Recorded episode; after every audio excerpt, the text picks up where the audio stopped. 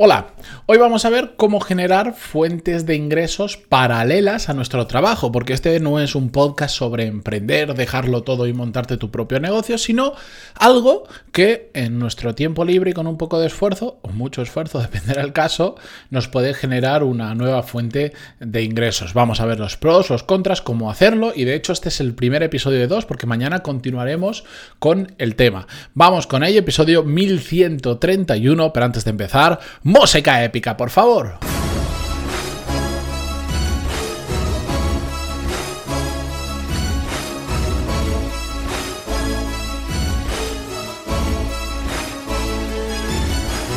Muy buenos días a todos, bienvenidos, yo soy Matías Pantaloni y esto es Desarrollo Profesional, el podcast donde hablamos sobre todas las técnicas, habilidades, estrategias y trucos necesarios para mejorar cada día en nuestro trabajo. Hace poco recibí el email de Alberto, un oyente del podcast, que me preguntaba sobre el tema que vamos a hablar hoy. Si me permitís, voy a leer directamente el párrafo que nos introduce el tema y a partir de ahí os voy contando. Dice así. Hace poco busqué un episodio, relacionado con la obtención de fuentes adicionales de ingresos y no lo encontré. Y desconozco si has hecho alguno. En caso contrario, creo que estaría bien tratar el tema, aunque de forma que permita dar un primer paso y no solo la teoría. Tus podcasts se diferencian de los demás en eso, que transmites sencillez a la hora de explicar y creo que vas a lo práctico. Y aunque sea pequeño, permite dar el primer paso en muchas áreas que tocas. Gracias. Bueno, pues exactamente voy a hacer eso entre hoy y mañana. ¿Por qué en dos episodios? Porque antes de pasar a, dar consejos más prácticos, que, a ver, no nos engañemos, yo no voy a trabajar por vosotros, ni os voy a montar una fuente de ingresos eh, a vosotros por vuestra cuenta, eso lo vais a tener que hacer vosotros. Yo os voy a contar determinadas cosas que tenéis que tener en cuenta. Y de hecho, mañana ya en el segundo episodio os haré un pequeño otro pequeño matiz antes de comenzar que es importante. La cuestión es que esto lo divido en dos episodios porque antes de saltar directamente esa parte más práctica, hay determinadas cosas que yo quiero que conozcáis la realidad de todo esto, los pros, los contras de tener una fuente paralela de ingresos, que bueno, puede parecer que no hay contras en, en tener más ingresos, ¿no? Bueno, pues os lo voy a contar y también cosas que tenemos que tener en cuenta a la hora de cómo hacer todo esto. Y mañana, segunda parte, esa parte mm, algo más práctica, porque práctica 100% sería que nos sentemos juntos en una mesa a pensar y a ejecutar. Y eso, ya yo no lo puedo hacer con vosotros, lo tenéis que hacer vosotros solos. Así que vamos con la primera parte. Voy a empezar por los pros. Evidentemente, bueno, mejor dicho, perdón, rectifico, que esto no lo tengo apuntado en las notas y, y, lo tengo que decir. Lo que me pregunta Alberto es cómo generar una fuente de ingresos adicionales. Esto es muy diferente a lo que vais a escuchar 30 millones de veces por ahí de ingresos pasivos, que es probablemente el área del mundo donde más humo se vende y que que bueno, no, no, voy a entrar mucho más en eso porque no es mi tema ni me mola, pero ya sabéis lo que se vende por ahí. Genera ingresos pasivos, os saldrán, a mí por lo menos me acribillan a, anuncios de genera ingresos pasivos mientras estás en la playa y todas estas historias que mm, por un lado suelen ser todo mentira y por otro lado hay poquitos ingresos pasivos en el mundo. Siempre hay que trabajar algo. No os creáis. Si suena muy bonito, si es muy fácil ganarlo, mm, es mentira. Básicamente, porque sí, hay formas muy sencillas de hacer dinero. Y he conocido algún caso, que si queréis algún día os puedo contar, lo que pasa es que entonces ya desviaríamos el tema del podcast, de, de personas que he conocido que tienen negocios súper simples, que con muy poquitas horas de trabajo ganan cantidades salvajes de dinero. Pero esas personas no lo cuentan por ahí porque no quieren romper su negocio, porque no quieren que más gente lo sepa, no quieren que más gente entre a participar en ese mismo negocio, o por si acaso al menos no lo cuentan. Así que si alguien nos dice que tiene la fórmula mágica para haceros ricos, la realidad es que ese curso o eso que os van a vender, esa consultoría o lo que sea, es lo que le está haciendo a él rico, no lo que él dice que vende o hace en su vida de verdad, porque si no lo seguiría haciendo y ganaría más dinero que haciendo cosas. Pero bueno, simplemente como anotación. Es decir, cuando, cuando suena muy bonito, dudad, ¿de acuerdo? Pero evidentemente se puede tener eh, una fuente de ingresos paralelos. Mm, de hecho, yo soy, el, soy ese caso, lo que pasa es que yo lo hice al revés. En lugar de estar trabajando y generar una fuente de ingresos en paralelo, yo tenía mi propio negocio y me puse a trabajar en paralelo para otra empresa. Así que de todo esto eh, sé un poquito y os puedo contar mucho. La cuestión, vamos con los pros. Evidentemente es tener una fuente de ingresos extra. Eh, tiene la ventaja de que generamos pues más ingresos. A mayor sea nuestra habilidad para generar más ingresos, evidentemente mejor. Voy a, voy a deciros ingresos, pero realmente a lo que me refiero es al resultado final de ese negocio paralelo. No vale nada que ingresemos 10.000 euros si nos estamos gastando 9.900 en generar esos 10.000 euros y solo nos quedan 100 euros al final del mes, por decir de alguna manera, ¿vale? Que también hay muchas veces que la gente dice, no, tengo un negocio paralelo que ingreso no sé cuánto, ya, ya, pero ¿cuánto te queda al final de toda la fiesta? Porque si te gastas prácticamente todo en atraer clientes o en lo que sea y te queda nada, pues no merecerá mucho la pena. La cuestión es que tener una fuente de ingresos extra está muy bien porque tienes más ingresos y eso para mí, sobre todo, hablando desde la perspectiva de, oye, yo tengo un trabajo, me gusta mi trabajo o estoy bien en lo que estoy haciendo, lo que sea, yo quiero seguir así y aparte quiero generar una fuente de ingresos extra, desde esa perspectiva, está muy bien aumentar tus ingresos por otro lado, porque por un lado estás diversificando y eso te da uno, eh, eres, eres, tienes más resistencia ante posibles situaciones que puedan ocurrir, como por ejemplo, pues pasa esto del COVID y en tu empresa te tienen que meter en un ERTE, es decir, que bueno, para los que no sois de España más o menos es como que dejas de tener que trabajar y recibes una remuneración, aunque no estés trabajando, lo que pasa es que normalmente mucho menor de lo que estabas cobrando habitualmente, salvo que tuvieras un salario muy, muy, muy, muy, muy bajito.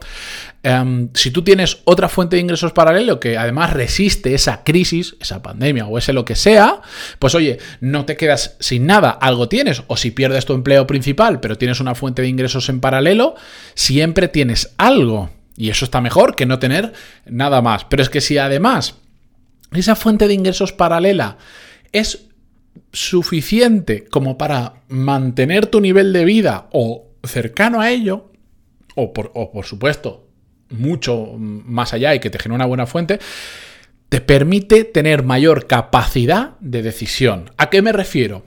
Imagínate que tú tienes un trabajo principal donde cobras 3.000 y tienes una fuente de ingresos paralela que generas 2.000, por decir cifras, ¿vale?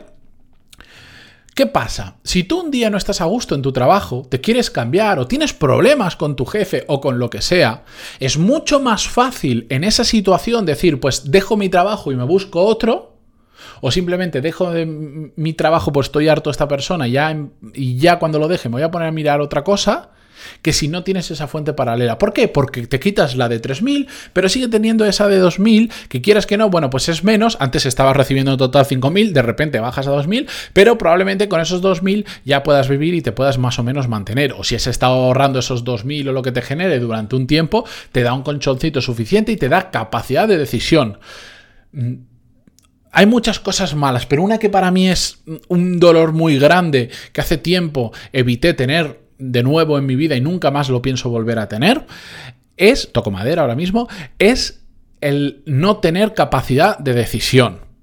Cuando tú solo tienes una fuente de ingresos, el de tu trabajo, y tienes una familia o tienes mil historias en tu vida que no puedes dejar así como así, ¿cómo vas a decir que no a un trabajo? A ese trabajo que, por ejemplo, imagínate, se ha convertido en detestable, que ya no te gusta nada, que tienes problemas o lo que sea. Es muy difícil decir que no. ¿Por qué? Pues porque necesitas ese dinero sí o sí.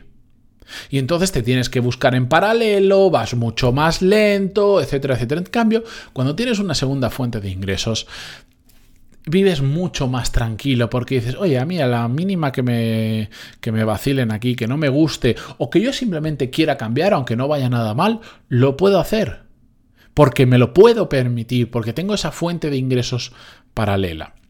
Por supuesto, además de todo esto, para mí tener mm, algo aparte de nuestro trabajo, genere o no ingresos, pero bueno, vamos a decir que genere ingresos porque estamos en este contexto, para mí es una fuente de aprendizaje brutal. Tú en tu trabajo puedes aprender mucho, además retador sea tu trabajo, más vas a aprender. Pero cuando te empiezas a montar algo por tu cuenta, cuando todo lo tienes que hacer tú, cuando no hay nadie que haga nada por ti, cuando cada decisión que hay que tomar cae en ti y lo bueno y lo malo también cae en ti, aprendes un montón. Cuando te montas cosas por tu cuenta, realmente se aprende en muchas ocasiones mucho más que en cualquier libro, curso, máster, etcétera, etcétera, etcétera. ¿Por qué? Porque estás viviendo todo de primera mano, porque no hay red de seguridad, porque no delegas, porque no, no hay nadie que te salve y te, y te dé una manita cuando algo pasa. El problema de cuando trabajamos para otros es que eh, quieras que no, estás dentro de un paraguas de una organización donde ya tiene que ser muy grande la que líes para tener un problema grave. En cambio, cuando lo estás montando por tu cuenta, todo tiene consecuencias para ti, las buenas y las malas. Pero eso a la vez es la mayor fuente de aprendizaje que os podéis buscar, porque además os va a obligar probablemente a aprender un montón de cosas que no estaban en vuestra zona de confort, que no habéis hecho habitualmente, que tenéis que investigar, que, que aprender de cero, cosas que jamás os imaginaríais. Y eso es maravilloso. A mí eso me ha dado una cultura general, me ha dado un, un, un entendimiento general del mundo de los negocios y de muchas áreas brutal, el tener algo por mi cuenta. Ahora, contras de todo esto, que me estoy alargando un poco. Por supuesto, nadie dijo que esto fuera a ser fácil. Requiere un sobreesfuerzo brutal después de tu trabajo ponerte a trabajar en un segundo trabajo, aunque no le dediques tantas horas, pero es un sobreesfuerzo brutal. Y aquí yo la pregunta que os lanzo es, ¿a qué estáis dispuestos a renunciar para tener una fuente de ingresos extra. Porque algo tienes que renunciar. Porque lo que antes llegabas a casa y de repente tenías tiempo para ti, para tu familia para lo que sea, pues igual ya te quites una hora o dos horas al día o las que sean. O los fines de semana por la mañana o el tiempo que le dediques. El que, y hagas lo que hagas en ese tiempo, la realidad es que tenemos 24 horas o, mm, o de repente empiezas a optimizarlas más que antes y por lo tanto ganas, digamos, entre comillas, tiempo al día o a algo tienes que renunciar. Yo cuando muchas veces em, cuento lo que hago y cuento que tengo pues mi, propio negocio y a la vez trabajo para una empresa y tal, tal, tal, y pues mucha gente dice, ah, qué, qué maravilla, ¿no? estarás ganando un montón de dinero y todo. Ya, ya, mm, a qué mola, ¿no? Pero tú a qué estás dispuesto a renunciar para hacer lo que yo hago, porque en mi caso, por ejemplo, llevo cinco años haciendo un podcast diario y llevo mil ciento y pico episodios, que calculada una hora, hora y media por episodio mínimo. ¿Cuántas horas hay ahí invertidas? ¿Estás dispuesto a renunciar a esas horas en tu vida? Y a la presión, y eso solo hablo del podcast, no hablo de los cursos y bueno, eso multiplican las horas por unas cuantas veces más. Pues imaginaros, ¿estáis dispuestos a renunciar para hacer todo eso? Por otro lado, además, hay que sumarle de que nadie te asegura, nadie, y si alguien te asegura te está mintiendo o intentando estafar, que esto vaya a funcionar. Le puedes meter las horas que tienes y las que no tienes, el esfuerzo, invertir dinero, invertir energía, lo que sea. Y nadie te puede asegurar que eso que te estás montando en paralelo vaya a funcionar. Por lo tanto, sobre esfuerzo que no está asegurado que vaya a funcionar. Tienes que tener la cabeza suficiente para aprender por el camino, pero sobre todo para soportar que eso puede que no dé los frutos que ahora mismo te estás imaginando. Y todo esto te puede llevar a un contra que yo veo muy importante meterlo en la balanza, que es que te puede desenfocar mucho de tu trabajo actual. Y conozco el caso de alguna persona que por obsesionarse con tener una fuente paralela de ingresos, perdió el foco en su trabajo principal y perdió su trabajo principal sin tener una fuente de ingresos en paralelo montada. ¿De acuerdo? Hay que tener la cabeza muy bien amueblada. Hay que saber organizarse muy bien el día y la semana para poder tener para no desenfocar, que una cosa no desenfoque la otra, para saber que cuando estás en tu trabajo, estás en tu trabajo y después trabajas en tu proyecto, pero no mezclas cosas porque si no puedes tener mucho problema de desenfoque. Ahora bien, ¿cómo podemos hacer todo esto? Y con esto termino y mañana pasamos a esa parte más práctica. Tenemos que tener en cuenta que esto va a ser un negocio en sí, pequeñito, unipersonal o no, ya veremos, pero va a ser un negocio en sí y tenemos que aprender de ellos. Como os decía, tenemos que salir de nuestra zona de confort y vamos a tener que aprender un montón de cosas de cómo funcionan y muchas sorpresas que nos vamos a llevar. Yo todavía, después de unos cuantos años haciendo esto, todavía me sigo llevando siempre alguna sorpresita y a veces vienen con alegrías porque vienen de parte de Hacienda, pues que, que no sabías que funcionaba no sé qué así, tienes que pagar no sé cuánto. Bueno, unas historias eh, brutales y en el mundo de los negocios ya os aseguro que van a haber muchísimas sorpresas para bien pero también para mal. Lo importante de todo esto, y como consejo final, es que hagáis lo que hagáis, se tiene que ajustar a vuestro estilo de vida personal y profesional.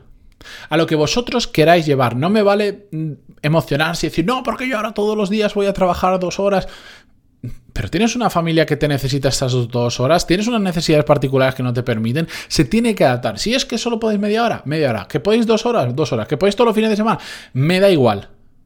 Pero es muy importante que al final de todo generéis un estilo de vida personal y profesional que sea sostenible en el tiempo, porque si no, da igual las ganas y el esfuerzo que le peguéis, que por algún lugar va a explotar. En lo profesional o en lo personal. Y la realidad, y aquí siento decíroslo, es que es muy difícil tener un negocio en paralelo que funcione bien y sobre todo, mm, si pensáis en un negocio grande, yo os diría que es prácticamente imposible tener un negocio grande en paralelo, porque a partir de cierto tamaño, determinados tipos de negocios, requieren de nuestra atención plena. Y ahí, si nuestro eh, trabajo evoluciona a eso porque queremos que evolucione y además tenemos la suerte de que vaya hacia ahí, tendremos que tomar una decisión de si ya requiere el 100% de nuestra atención o podemos seguir haciéndolo en paralelo. Pero no es fácil montarse un negocio paralelo. Yo muchas veces en conversaciones privadas digo, no, yo, alucino porque la gente no se monta cosas con lo, con lo realmente fácil que es, en determinada manera, eh, generar una fuente de ingresos en paralelo. Y sí, realmente sí que es fácil, pero el esfuerzo, lo que yo me he dado cuenta es que el esfuerzo que requiere en muchos sentidos es, no es asumible por todo el mundo. Y aunque si sabes un poco de negocios y sabes moverte bien y tienes constancia y trabajas, se puede montar relativamente fácil una fuente paralela de ingresos.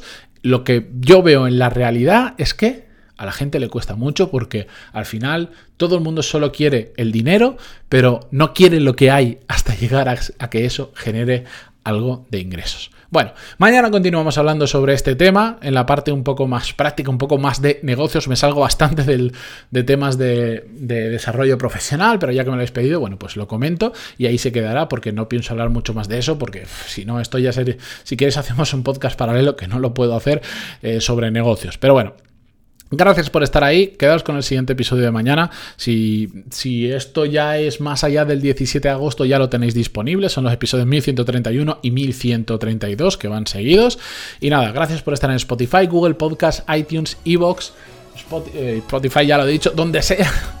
Y mañana continuamos. Adiós.